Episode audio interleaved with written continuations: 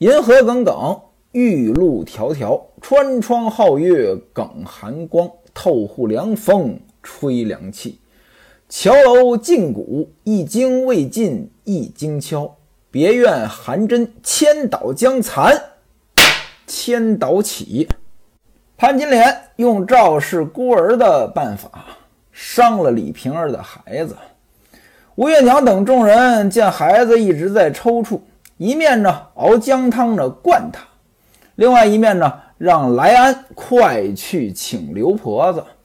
不大一会儿，刘婆子来了，试了试脉息，一跺脚，哎，这回可下得太重了，估计啊难了。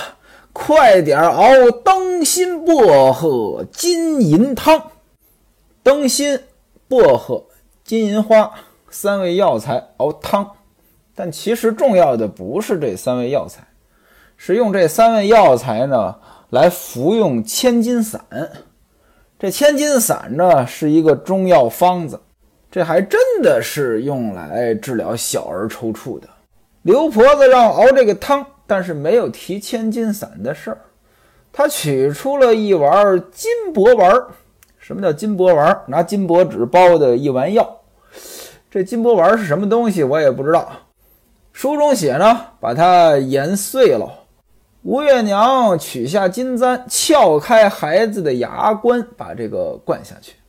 看这吃法呢，这玩意儿呢，应该就是千金散。把药送下去了。刘婆子说：“管用还好，要是不管用，大奶奶必须得灸几觉了。什么叫灸几教？灸针灸，教打教的教。前文书提到过，祭祀的意思。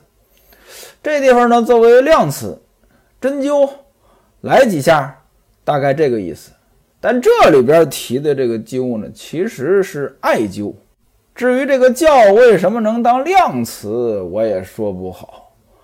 吴月娘一听这话呢，说：“这事儿我可不敢做主，必须要等他爹回来向他请示，否则我们不敢干。不然的话，要招他骂的。”李瓶儿说：“大娘救救他的命吧，等他爹回来呢，恐怕迟了。如果他爹骂的话，我来承担也就是了。”各位，您看啊，这里边呢体现出病人的这个急切心情。我记得呢有一次坐火车啊，坐火车，呃，在火车上呢有这个广播，广播说什么呢？说火车上有没有这个医生啊？咱们有个小孩呢生病了，我呢正好随身带着感冒药，我呢就过去了。我说怎么了？是不是感冒？要是感冒呢，我这儿有药，我拿出来了。但是呢，我当着旁边人啊，我让旁边人给我这个见证。我说我可不是医生，这药能不能吃？吃完之后有事儿没事儿？这我可做不了主。我说了好几遍。旁边一个东北大哥呢说：“对，没错啊，人家这个不能担风险，那我就给他了。”啊，吃不吃随你。孩子妈妈呢很着急，就要吃。这时候呢，广播起作用了，来了个医生。医生说呢，别吃这个药了。即便医生这么说，孩子妈妈还是追问了几句，能不能吃这个药？哎，这就是生病的人的心情。有病乱投医嘛，能试试就试试。再给您举个例子，当年在美国刚刚发现艾滋病的时候。您知道啊，这一种病刚出现，研发针对这种病的药，到这种药真正能够应用于临床，那是要很多年的。也别说研发过程了，一期实验、二期实验、三期实验，这少则三五年，多则七八年，甚至更长。研发完了再等批准，那就更慢了。可是艾滋病折磨的这些病人受不了了。啊，等不了！听说有这个实验用药，那实验用药只能给实验对象用，实验对象它是有入组的标准的。这些艾滋病人入不了组的，团结起来给官方施压，不行，别等你们批准了，我们也要用这个药。哎，管不了这么多了。生存面前，别的都不重要了。李瓶儿现在也是这个样子。究竟这个艾灸有没有用？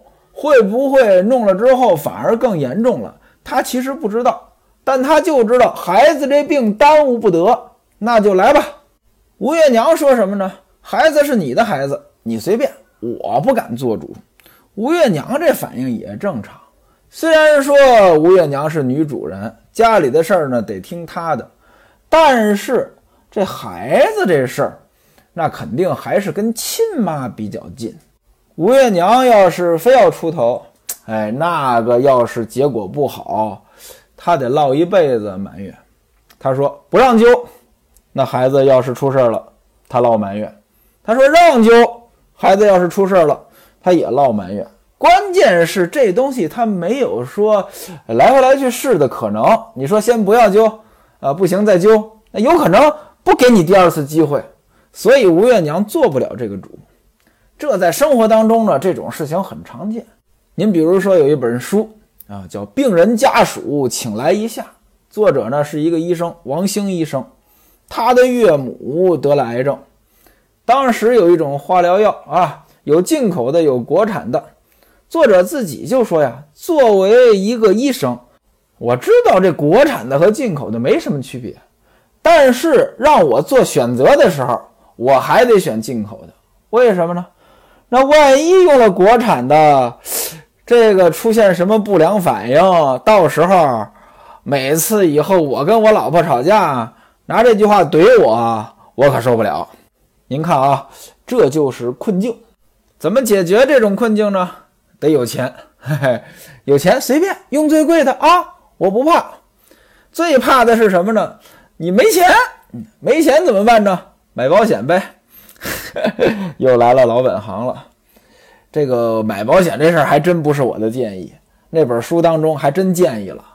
我很少见到这种非保险行业的书籍专门拿出一章来来写保险的作用，而且呢，那本书里边，哎，王兴医生，呃，作为一个非保险从业人员，哎，在很多的地方好像对保险比我们很多行业内的人都懂。咱们再说王兴医生岳母的这个事儿，呃，用了这个进口的，这贵的，用完之后呢，反应也很大，后来呢就不用了。但是呢，呃，这个钱花的值啊，这好的进口的贵的我用了，哎，你还是不行，那这个赖不着我，对吧？其实很多的时候呢，花钱呢，就是为了解决个心理问题。这个甚至有时候比实际的问题呢还重要。李瓶儿做主，刘婆子呢给这孩子灸了五教，在哪里灸的呢？眉攒就是眉毛中间，脖子根部，还有两个手的关尺，关尺在哪？就是手腕子，寸关尺脉门穴嘛。还有心口，这是午觉。灸完之后，这孩子昏昏沉沉的，哎，就睡了。天黑了，西门庆都回来了，这孩子还没醒。刘婆子看西门庆回来了，哎呀，找个小路给溜了，一溜烟儿就走了。他是真怕西门庆，西门庆呢也是真烦刘婆子。西门庆先到上房，吴月娘呢把孩子的情况跟他说了。西门庆一听呢，就来到李瓶儿这儿，看到李瓶儿呢，两个眼哭得跟桃似的。就问孩子怎么了？怎么突然的就抽搐了？李瓶儿就在那儿哭，他也不说话。西门庆问下人：“丫头呀，奶妈啊？”这些人可不敢说呀。西门庆又看孩子手上那皮都破了，这是猫抓的呀。另外呢，这个艾灸做完了，他一身呢有那个艾灸熏的痕迹啊。西门庆呢是看完之后呢，他也很烦。又到后边去问吴月娘，吴月娘隐瞒不住，就把事儿呢给他交代了。呃，潘金莲房里的猫把他给吓着了。刘婆子过来看病，说是不灸呢就过不了这一关，想等你回来呢，又不知道你什么时候回来。他母子自作主张，啊，就是李瓶儿做的主张，灸了五站。这才放下他睡了，到现在呢还没醒。一听此言，当时西门庆就窜了，那火冒三丈呀，怒从心头起，恶向胆边生。走到潘金莲房中，不由分说找到这只雪狮子猫，提着猫的脚走到穿廊当中，照着这个石头的台阶抡起来，这么一摔，只听“砰”的一声，是脑浆迸裂，万朵桃花开，满口的牙都已经给摔碎了。这个猫呢，就这么给报销了。潘金莲看他把猫摔死了。坐在那儿呢，潘金莲也不动。等西门庆出了门，潘金莲这才张嘴骂。那位说他怎么不当着西门庆的面骂呀？他得赶呀。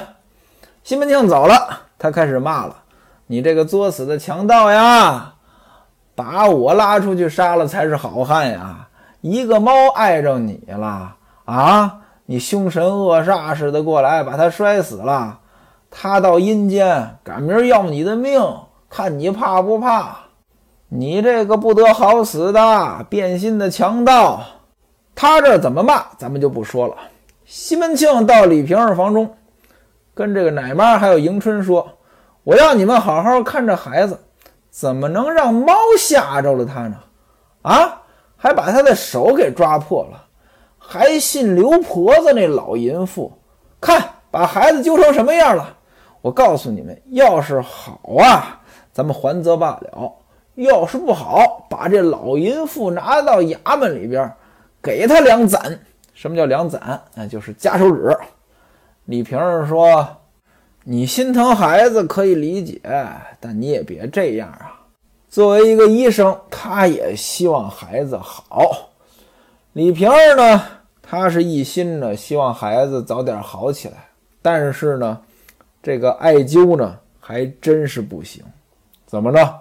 孩子抽风，这抽风呢，其实呢就是这种，呃，邪的东西呢往外走，啊，那孩子在这抽，结果呢，他一点这艾灸，这艾火把这风呢给封在孩子体内了，出不来了。外边没事了，你看昏昏沉沉的睡了，里边。肠子肚子在那抽呢，结果是尿屎皆出，大便呀就拉出来五花的颜色，眼睛呢一会儿睁开一会儿闭上，始终是昏迷不醒，奶奶也不吃了，李瓶儿就慌了呀，到处是求神问卜打卦，结果呢皆是有凶无吉啊，无论你找谁算，算出来。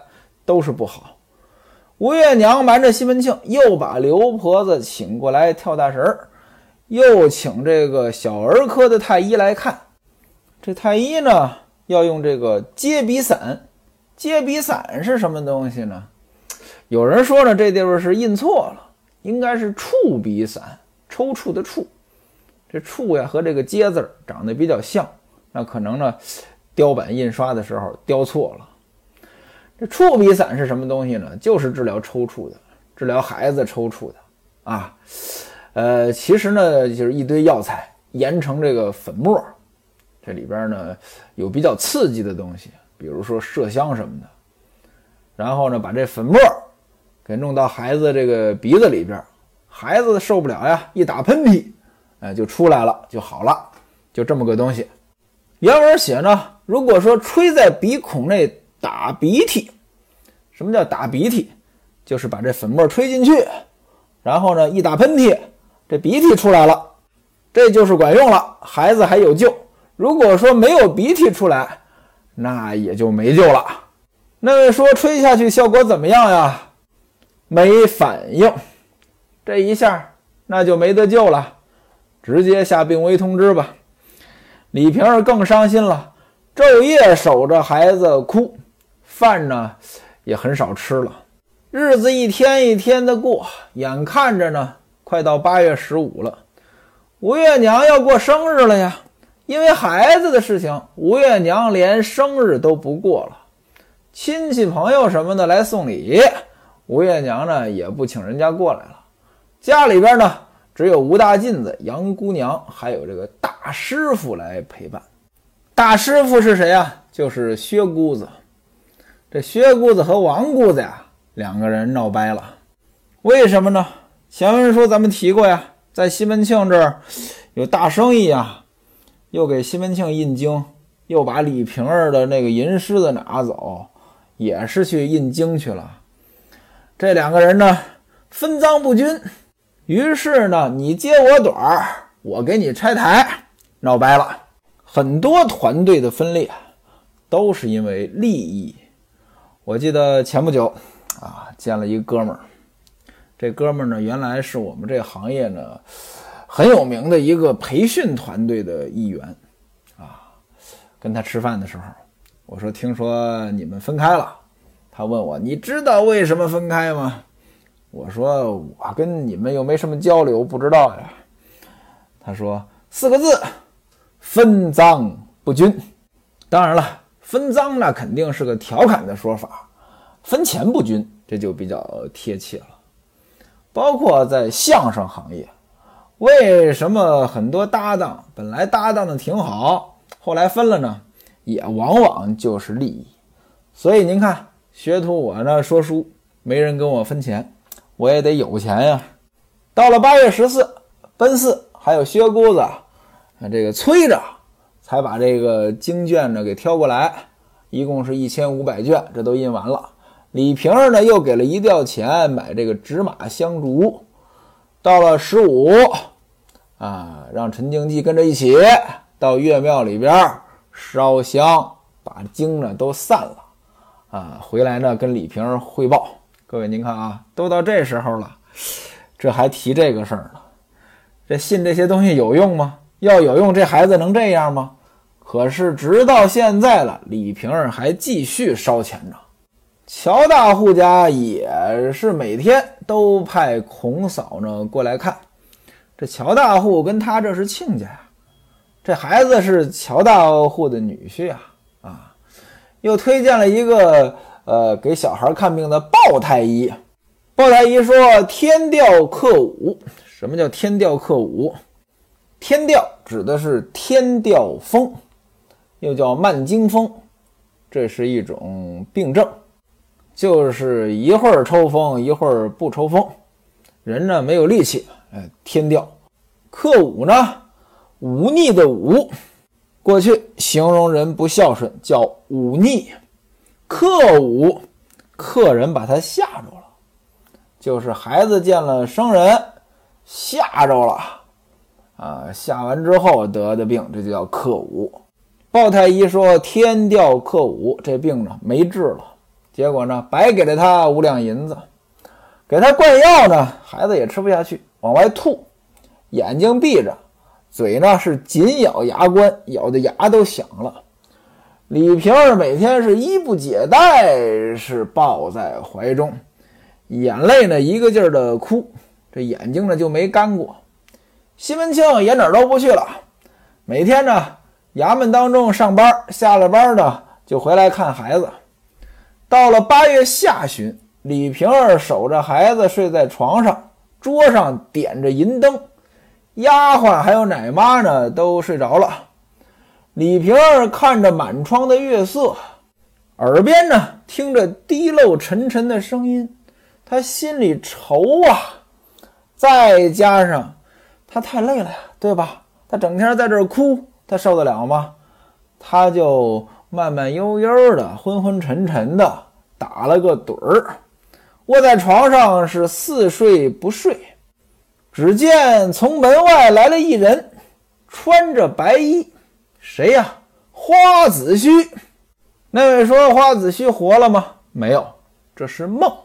梦中花子虚对李瓶儿说：“你这个淫妇。”如何与西门庆串通，把我的钱都转移走了？现而今我要去告你。李瓶儿一伸手扯住了花子虚的衣袖，说：“我的好哥哥呀，你饶恕了我吧！”一把扯住花子虚，花子虚一怔，结果呢，李瓶儿醒了，南柯一梦。低头一看呢，此时手里正抓着西门官哥的衣袖。李瓶儿呢，还没醒过闷来呢，嘴里说了两声“怪哉，怪哉”。此时外边鼓响，正打三更三点，半夜三更吧。李瓶儿惊的是一身冷汗呀，毛发都竖起来了。转过天来，李瓶儿把这事儿告诉了西门庆。西门庆说：“嗨，谁知道他死到哪里去了？这呀，就是你多虑了，做个梦而已。你把心放宽，别理他啊。我派人呢。”把这个吴银儿接来，给你做个伴儿，再把老冯叫过来伺候你。吴银儿是李瓶儿的干闺女，对吧？戴安就到院中呢，接了吴银儿来。哪曾想呀，还不到日西时分，西门官哥在奶妈的怀里边，就只有出的气儿，没有进的气儿了。慌的奶妈呢，叫李瓶儿娘啊，你过来快看看。这黑眼珠直往上翻，嘴里的气儿只有出的没有进的。李瓶儿过来抱起孩子就哭起来了，吩咐丫头快去把你爹叫来，你就说孩子要断气儿了。此时西门庆正在会客，谁来了呀？常志杰来了。常志杰干嘛来了呀？前文书说了呀，要买房子呀。现在呢，找着房子了。门面两间，二层，大小四间，要三十五两银子，跟西门庆要钱来了。西门庆一听说孩子病重了，就把常志杰打发走，跟常志杰说：“我不送你了，改天呢，我让人把银子给你送过去。”急忙走到李瓶儿房中，吴月娘众人呢，此时都在房中看着这孩子呢，在他亲妈的怀里，一口口倒着气儿。西门庆呢，看着实在是不忍心，到外间屋的椅子上坐着，在那儿是长吁短叹。不到半盏茶的功夫，西门官哥是呜呼哀哉，断气身亡。此时是八月廿三日申时，这孩子呀，一共就活了一年零两个月。一家大小是放声嚎哭，最伤心的当然还是李瓶儿，她是抓耳挠腮，一头撞在地上，哭的都昏过去了。大伙儿呢赶紧抢救，好半天才苏醒。李瓶儿搂着孩子的尸身是放声大哭：“我的没救星的孩子呀，你可心疼死我了，宁愿我和你一起死了吧。”我也不活了，我的心肝儿啊！你让我好疼啊！奶妈如意还有迎春在旁边呢，也在那儿哭。西门庆吩咐小厮把前厅的西厢房收拾干净，放下两条宽凳子，要把孩子呢，连同孩子的枕席和被褥一起抬出去，在那儿停放。可是李瓶儿呢？趴在孩子身上，用手死死地抱着，不肯放手，口口声声地说：“我的冤家呀，我的孩子呀，你把我的心肝儿都掏了去了，枉我生你一场，白受罪了，再也见不着你了，我的心肝儿啊！”哭的这个惨呀！吴月娘大伙儿呢也哭了一会儿，在旁边劝李瓶儿呢也劝不住。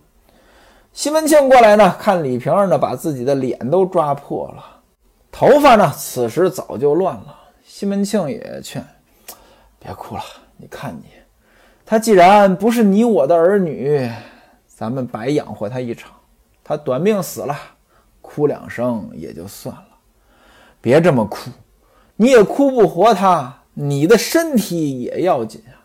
现在呢，把他抬出去，让小厮呢。”请阴阳先生来办事儿。